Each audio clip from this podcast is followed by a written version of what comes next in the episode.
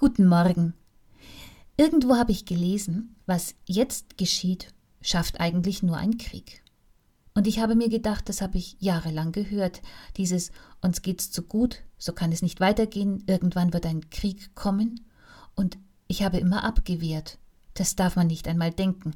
Kein Krieg ist ein reinigendes Gewitter, der Preis ist immer zu hoch. Wir haben 75 Jahre Frieden, die längste Friedenszeit je. Das ist ein unbeschreibliches Gut. Und was geschieht nun?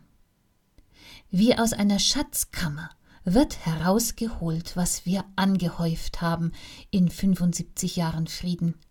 Wohlstand, Sicherheit, Infrastruktur, das Vertrauen in eine demokratische Regierung, die Angemessenheit des Föderalismus. Wir können in die Vollen greifen. Und zum ersten Mal opfern wir es nicht in einem sinnlosen Kriegsspiel um Macht, sondern setzen es ein in einem Kampf äußerster Humanität für den Schutz des Lebens. Nicht mehr des stärkeren, der überlegenen Rasse, des besseren Volkes. Wir schützen, was sonst die ersten Opfer eines Krieges wären, Kranke, Alte, Familien. Ich halte den Atem an und bete, dass dieser Krieg gewonnen wird und dann geführt wird für die ganze Welt. Bis zum nächsten Mal.